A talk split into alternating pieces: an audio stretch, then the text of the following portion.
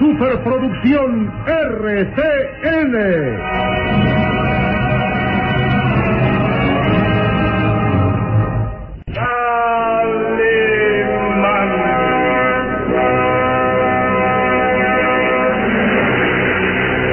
Caballero con los hombres, Galante con las mujeres.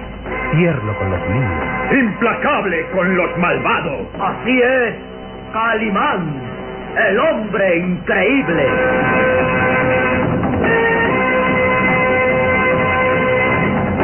En su nueva aventura, el Valle de los Vampiros.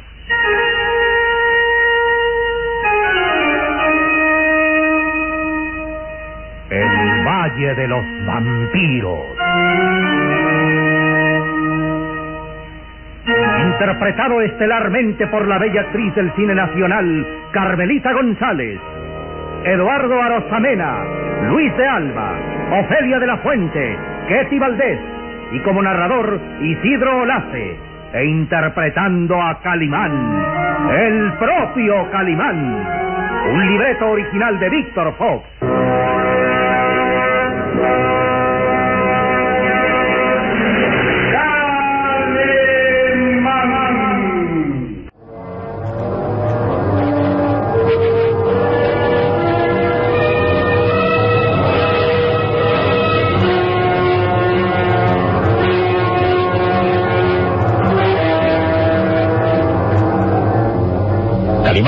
Pequeño Solín habían caído en una trampa mortal.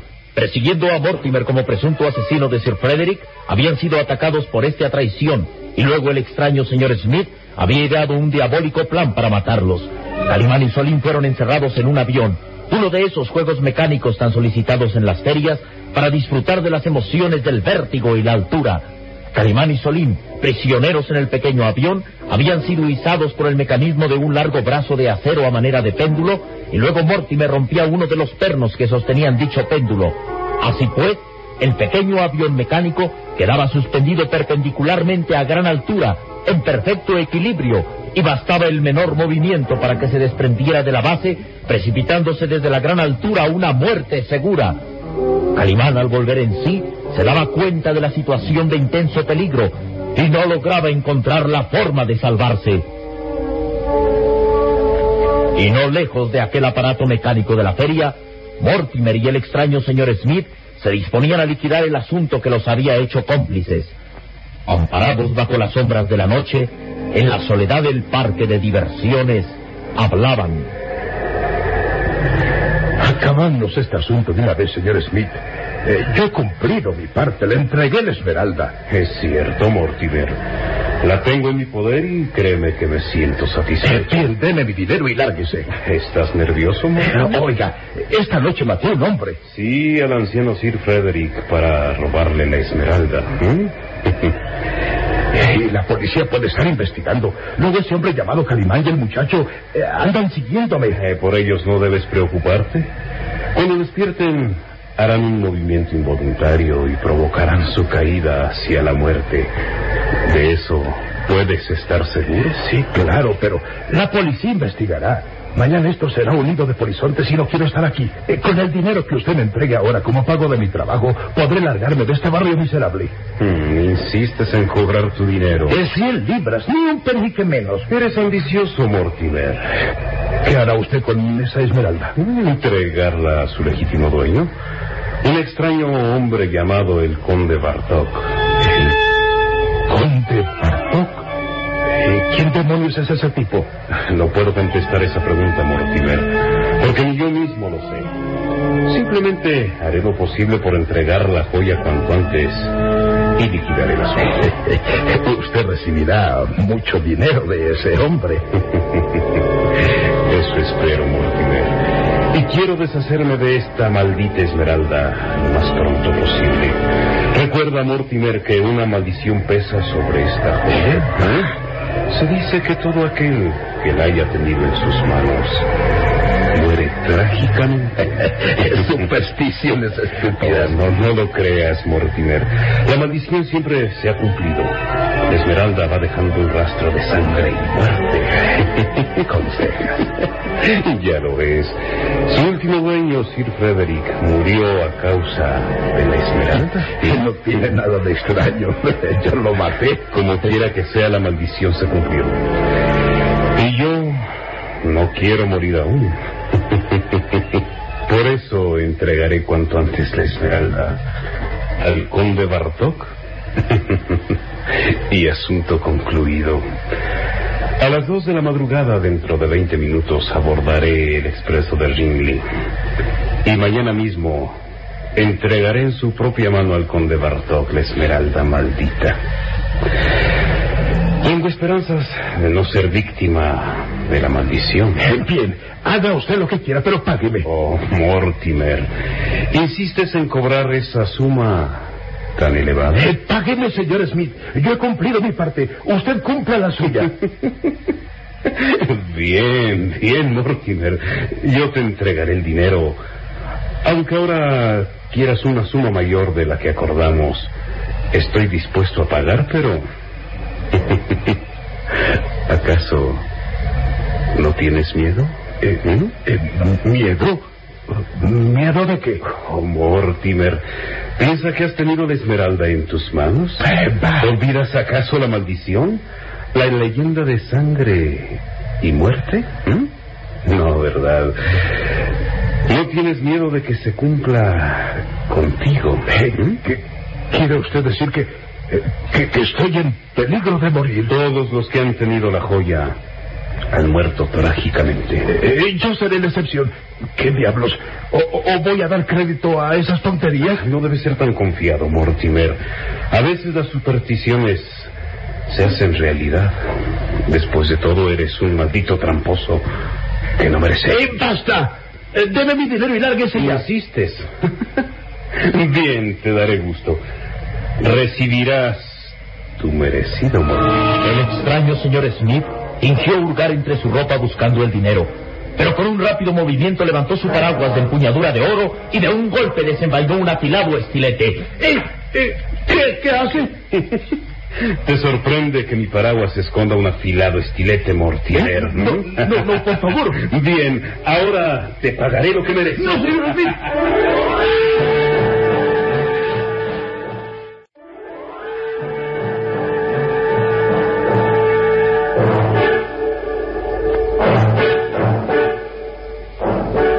Mortimer palideció.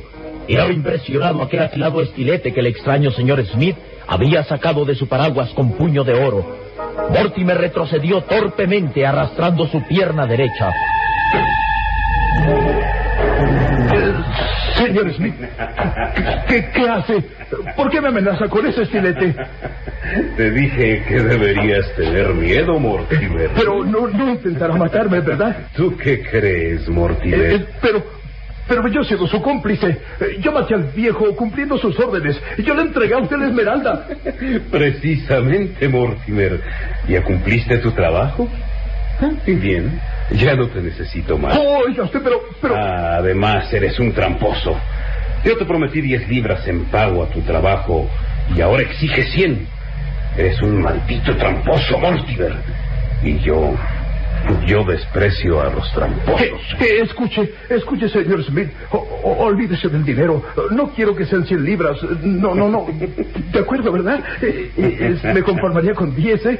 Eh, De acuerdo. Eh, 10 libras. eh, Ya es asunto concluido. Oh, Eh, Mortimer, agradezco tu espíritu de colaboración, pero aún así tengo que matarte.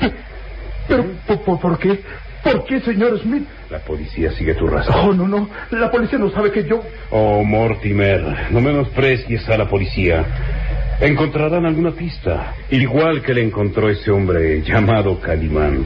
Investigarán y es probable que te detengan. No diré nada, lo juro. Lo juro, señor Smith. Mortimer, la policía tiene métodos para hacer confesar a los delincuentes. Y tú me delatarías. No lo haré, lo juro. Saldré esta misma noche de Londres. Agradezco tu intención, Mortimer, pero no me convences. No, no. Eres testigo y cómplice mío. Y los testigos deben guardar silencio. siempre. Eh, señor Smith. Siempre. Y para guardar silencio, siempre. El único camino es la muerte. ¿Mm? ¿Mortimer? Eh, no, no, no. Además, tú estás condenado a morir. Tuviste la esmeralda maldita en tus manos. No, no, no, no. ¿Y la leyenda no debe fallar contigo? Debes morir, Mortimer. Debes morir. Es usted un loco, un loco traicionero. Mortimer, no hables así. Me ofendes.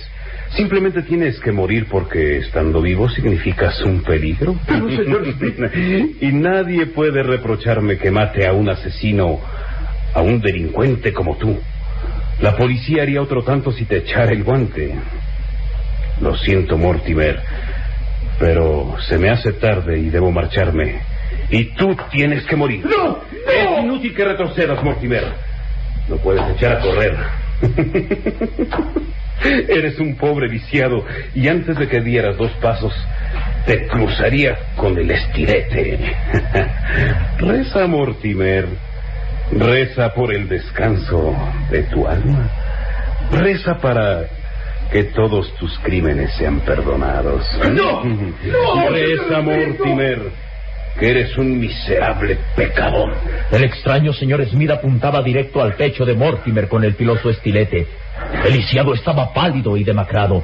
Temblaba y parecía caer de un momento a otro. Luego, en un intento desesperado de salvarse, giró sobre sí mismo y trató de correr arrastrando penosamente su pierna inválida. ¡No! ¡No me matará! ¡No me hará! Adiós, Mortimer. ¡No, no, no! ¡Socorro!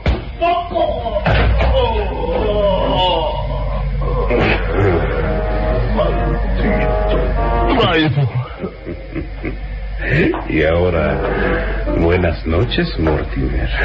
¿Ya ves? La leyenda de la esmeralda maldita se cumplió una vez más.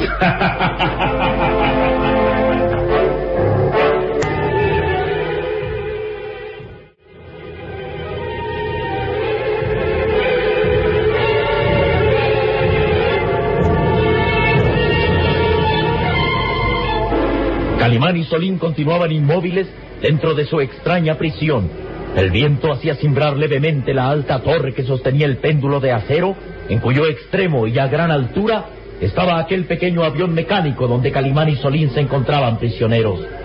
A cada movimiento, la estructura rechinaba amenazadoramente.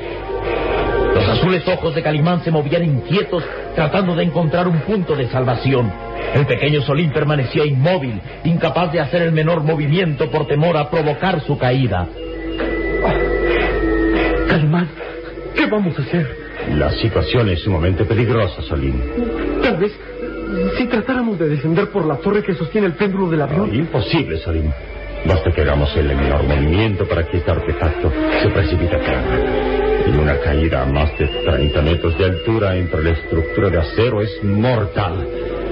Si nos movemos un milímetro, caemos. No me atrevo siquiera a respirar. ¿Podríamos pedir auxilio? Gritar con todas las fuerzas. No, inútil gritar, Solín. El parque de diversiones está solitario. Nadie escucharía nuestras voces.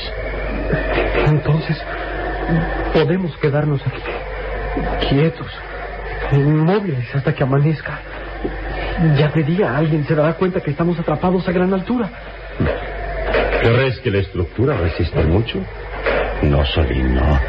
El viento nos mueve levemente, pero en cualquier momento puede provocar el derrumbe. Estamos guardando un perfecto equilibrio, pero no durará mucho. La estructura rechina cada vez más. Y pronto todo se derrumbará. Entonces, ¿estamos condenados a morir? Serenidad. Serenidad y paciencia, Solín. Mucha paciencia. No me atrevo siquiera a respirar. Paciencia, Solín. Mucha paciencia. Calimán giraba lentamente la cabeza. Miraba en torno tratando de encontrar un punto de salvación.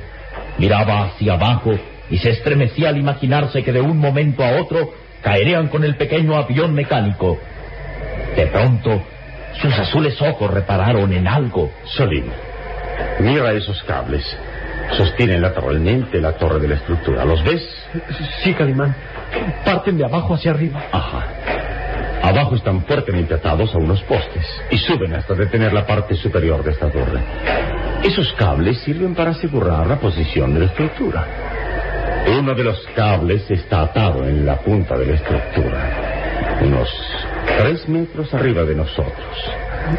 ¿Qué estás pensando, Calimán? Que podríamos intentar saltar y quedar colgados del cable. Imposible, Calimán. Al intentar saltar, podríamos provocar la caída. Solo tendríamos una fracción de segundo para hacerlo. Paciencia, Solín. Tenemos que calcular el salto perfectamente. Calimán observaba el cable que ataba la punta de la torre y descendía hasta el suelo. Pero ¿podría Calimán saltar tres metros hacia arriba y agarrarse del cable en declive? Imposible, Calimán. Imposible. ¿Prefieres entonces esperar la muerte? Mira, la estructura se mueve. Todos los pernos que aseguran la estructura se están aflojando más y más. Pronto todo esto caerá a tierra. Entonces, Calimán. Intentaremos salvarnos. Fíjate bien, Sonia. Sí. Cuando yo te dé la orden, brinca sobre mis espaldas y aférrate con todas tus fuerzas a mi cuello. ¿Entendido? Sí, señor. ¿Podrás hacerlo? Sí, señor. Pero en cuanto lo haga, caeremos. Una fracción de segundo después de que estés sobre mis espaldas, saltaré tratando de alcanzar el cable. Si fracasas, caeremos desde esta altura. Sí, muchachos, sí. Es el riesgo que tenemos que correr. Listo. Listo, señor. Los dos permanecían rígidos. Solín esperaba la orden para saltar sobre la espalda de Calimán y este miraba fijamente el cable a tres metros de distancia y a más de 30 metros de altura sobre el suelo.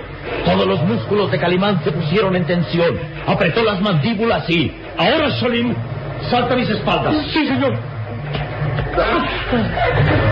¡La estructura se cae!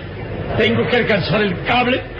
¡Así! Calimán dio un salto felino abandonando al pequeño avión mecánico y sus recias y musculosas manos se aferraron al cable de acero mientras el gigantesco péndulo de acero que sostenía en la parte superior el pequeño avión metálico se precipitó a tierra. Únicamente quedó en pie la torre de acero de la estructura que se mantenía firme por los dos cables de acero que la sostenían verticalmente. Abajo solo había un montón de hierros retorcidos y allá arriba, a más de 40 metros de altura, Calimán con el pequeño Solín en su espalda se aferraban al cable de acero. Lo lograste, Calimán. Lo lograste. Sí, muchacho. Nos salvamos de caer con el pequeño avión mecánico, pero ¿cuánto crees que pueda soportar estar así, colgado de un delgado cable de acero que hierre mis manos? Caeremos.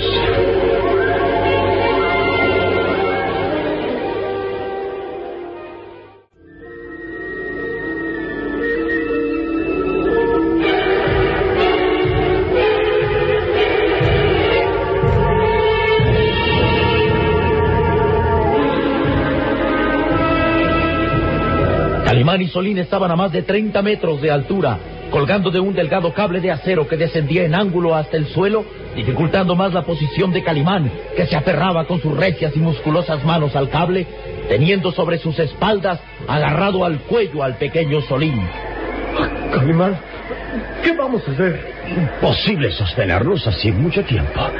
Debo intentar resbalar por el cable hasta llegar al suelo. No te sueltes de mi cuello, Solín. Vamos allá. Vamos. Una hazaña increíble, digna de Calimán. El hombre increíble se deslizaba desde la gran altura hacia abajo, con las manos aferradas al cable que le laceraban la piel. Un deslizamiento desde 30 metros de altura por el cable. Y por fin tocaron suelo firme. Sí, sí, muchacho, pero mis manos oh, están quemadas por el roce del cable al deslizarnos desde esa gran altura. No es tiempo de lamentaciones. Ahora vamos tras los delincuentes. Calimán, con las manos quemadas por el roce del cable de acero, avanzó entre las sombras y de pronto se detuvo sorprendido. Solín, mira. Es el asesino. Mortimer. ¿Qué tiene? Está. Está muerto. Tiene una espantosa herida de arma blanca en la espalda. Lo atravesaron de lado a lado. Fue su cómplice, el extraño señor Smith. Calimán, ¿Eh? mira, un auto se aleja. Oh, es el extraño señor Smith. Lleva en su poder la esmeralda Romanov y el peso de un asesinato más. Tras él, Solín, no lo dejemos escapar. Vamos.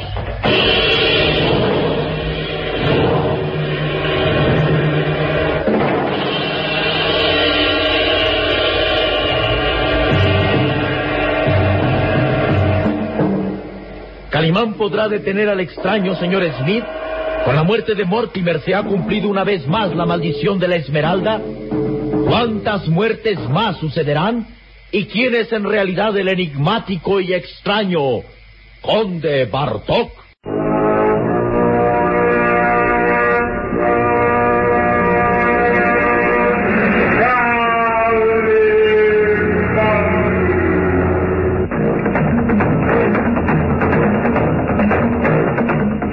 Nuestro próximo programa habrá más emoción y misterio en el Valle de los Vampiros. Y recuerde, donde se haya una injusticia que reparar, o la emoción de una aventura, o la belleza de una mujer, ahí está.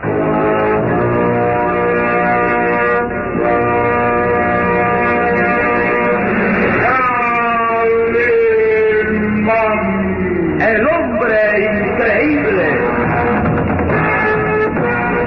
Fue otra radionovela estelar de producciones RCN realizada por Alfa.